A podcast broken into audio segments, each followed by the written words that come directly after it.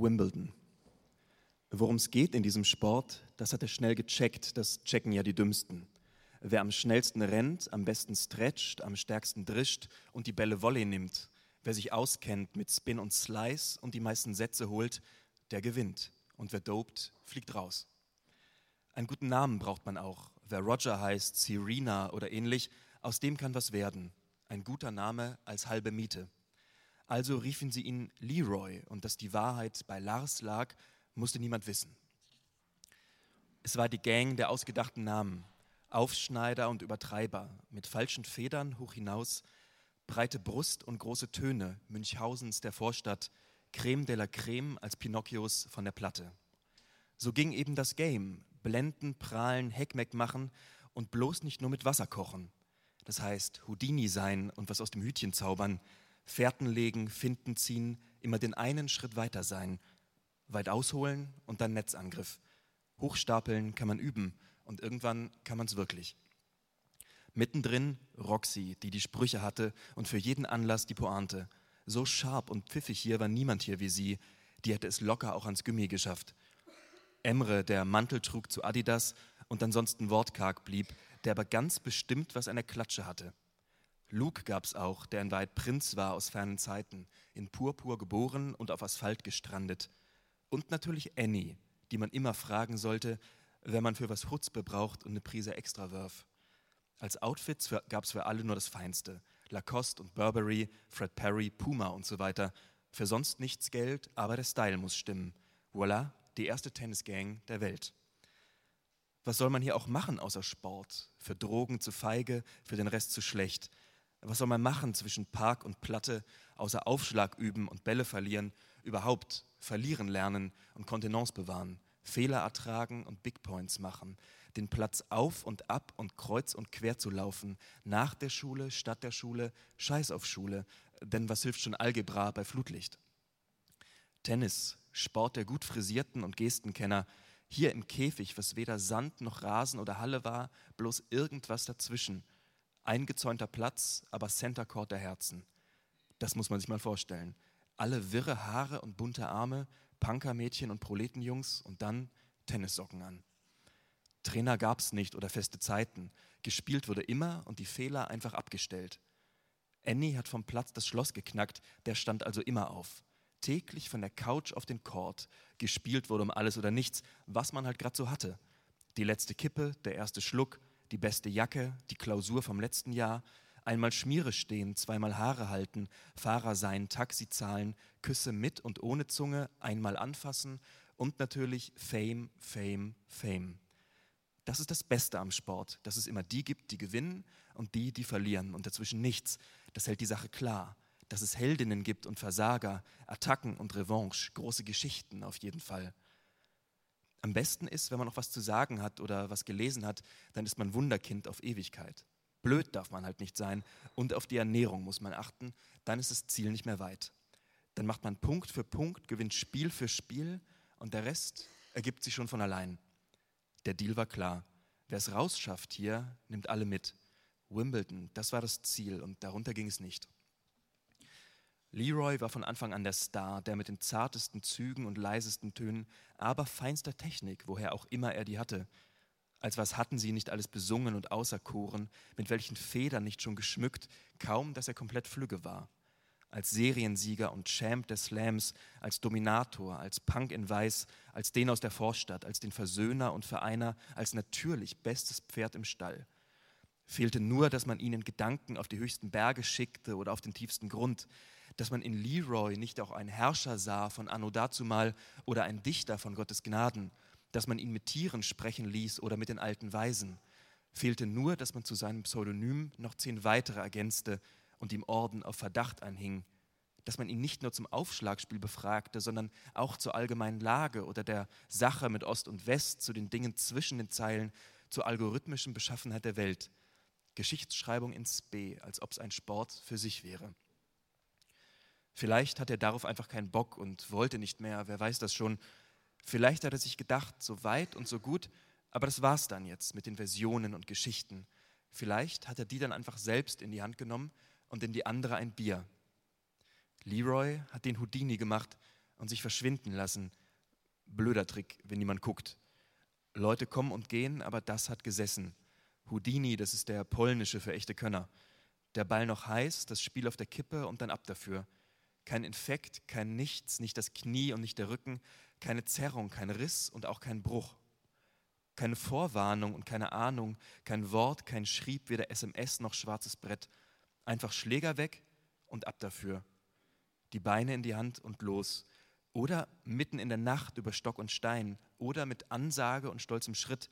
Oder kleinlaut durch die Hintertür. Zu Fuß im Lambo mit der Pferdekutsche. Oder Luftlinie mit Heli und Konsorten. Mit Kompagnons oder ganz allein.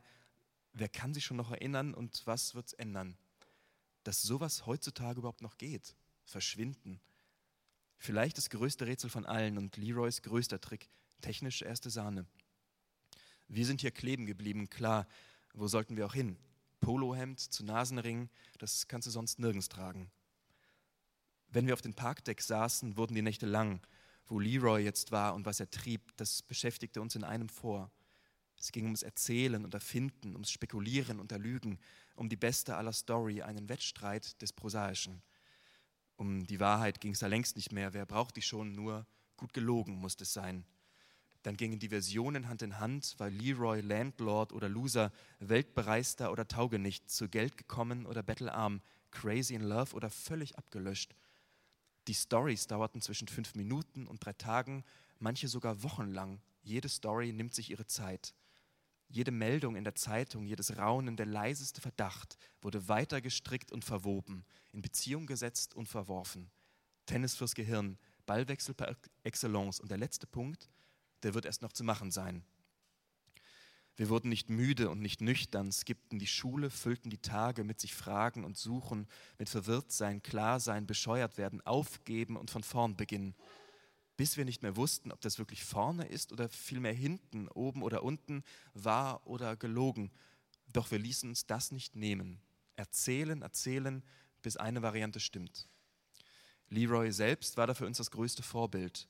Wenn der von Flutlicht erzählte, wurde es hell in der Nacht und es roch nach Rasen. Wenn er erzählte, wie man reisen könnte und wo wohnen, glaubten wir es aufs Wort. In Hotels, hat er erzählt, müsse man sich noch was wünschen und am nächsten Tag wäre es dann am Start. Schnaps und Obst, Flatscreen und so weiter, das ganze Arsenal. Hochpokern, das konnte er und groß tönen, das Blaue vom Himmel völlig ohne Hand und Fuß. Dann ging es um Primetime in Wimbledon, den heiligen Rasen. Ball um Ball und Match um Match, dann war das alles hier, ganz weit weg und jeder Punkt zählte. Wenn Leroy am Netz stand, kam das halbe Dorf und glotzte. Bier aus Büchse, Schaulustige und Gegrilltes. Aufschläge und Returns, das Ranking ins Holz geritzt, Weltrangliste zum Verwittern.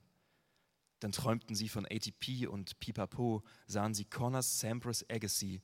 Leroy, sagten sie, aus dem wird noch was und das sieht man doch. Aber so kam es nicht und aus Leroy wurde erst Lars und dann gar nichts mehr. Und dann war er weg und die Luft war raus, der Reiz passé. Die Sonne ging auf und unter, die Menschen zogen um und ein, ergriffen Jobs und Gelegenheiten oder ließen alles schleifen. Jeder machte eben seins. Wir haben alle Varianten durchgespielt. Wir haben getrauert und das Blütenweiß gegen Nachtschwarz getauscht, die Kragen runtergeklappt und die Minen verfinstert. Wir haben zur Übung Spaliere gebildet für die feierliche Wiederkehr. Wir haben ewig gewartet und ihn direkt vergessen. Wir haben uns gesorgt und ihn verflucht. Wir haben sinnlos irgendwas getan. Sind den letzten Spuren gefolgt, waren ihm biografisch auf der Schliche, haben Finderlohn ausgesetzt und Suchtrupps losgeschickt. Wir haben die Eltern befragt, die Sterne und natürlich auch das Internet. Wir sind aufgestanden vor dem Morgentau und schlafen gegangen noch vor der Dämmerung. Wir haben Shirts gedruckt und Shots gekippt. Wir redeten wirr und manchmal schlau und starten und starten und die Wochen und die Monate und so weiter. Wir haben alles durchgedacht. Wir könnten ein Turnier veranstalten, hat Annie dann gesagt, als wir wieder auf dem Parkdeck saßen, als letztes Ass im Ärmel, als dümmste Idee von allen. Ein echtes und großes und Wimbledon soll es heißen, wie das Original. So schwer könne das nicht sein und wenn wir nicht zum Turnier kommen, kommt das Turnier eben zu uns. An Flutlicht wird so schwer schon nicht zu kommen sein und Rasen wächst von ganz allein. Und wenn Annie einmal anfängt zu erzählen, kann das schon imponierend sein. Blick in die Runde, Fistbums und Nicken, allgemeine Einigkeit. Kein Turnier ohne Pokal, hat sie dann gesagt. und hatte wie immer recht damit. Groß müsse er sein und schwer und mit der Sonne um die Wette strahlen. Auf den höchsten Sockel würden wir ihn stellen, dass ihn jeder und jede sehen kann, zwei Meter hoch oder besser drei. Von Wasserträgern war dann auch die Rede, von Platzwarten und Tribünen, Balljungen und Mädchen, von dem ganzen Apparat. Die Garderobe wäre wieder blütenweiß und die Schweißbänder vollgesuppt, wie in den alten Zeiten. Wir würden Tribünen zimmern und Netze spannen, Pläne machen und Gäste laden. Wir bräuchten Schiris mit Sakko und Krawatte, Sonnenschirme, Erdbeeren und Sahne, Regenpausen und irgendwen von Adel. Die Sonne stand tief jetzt, genau das richtige Licht zum Pläne machen. Wir würden das alles machen, haben wir uns gesagt. Wir würden organisieren und trainieren, würden pendeln zwischen Excel und Exercise. Von Luke, der Onkel, der könnte Artikel schreiben und Roxy, die kennt wen vom Fernsehen. Das würde eine große Sache sein. Das war ab sofort der Deal. Emre schließlich hat dann echt einen Pokal angeschleppt. Aus dem Nachbardorf. Er kannte da einen. Wanderpokal Kreisliga Süd stand drauf. Aber das war uns egal. Man weiß ja, was gemeint ist. So standen wir da. Roxy, Emre, Annie, Luke. Wie Sheriffs an der Kreuzung stehen, mit den Händen an den Coles. Wie Superheroes auf den Dächern. Wie eine Spezialeinheit mit Uniform oder eben wie die erste Tennisgang der Welt. Jedenfalls wie super coole Leute, die was vorhaben. Und vor uns stand allgemein ganz viel und ganz konkret jetzt ein Pokal. Etwas windschief zwar, das Fake-Gold hier und da abgeblättert, provisorisch wie alles hier, aber mit einem Auge zugekniffen und etwas Spucke, da ging das schon echt klar.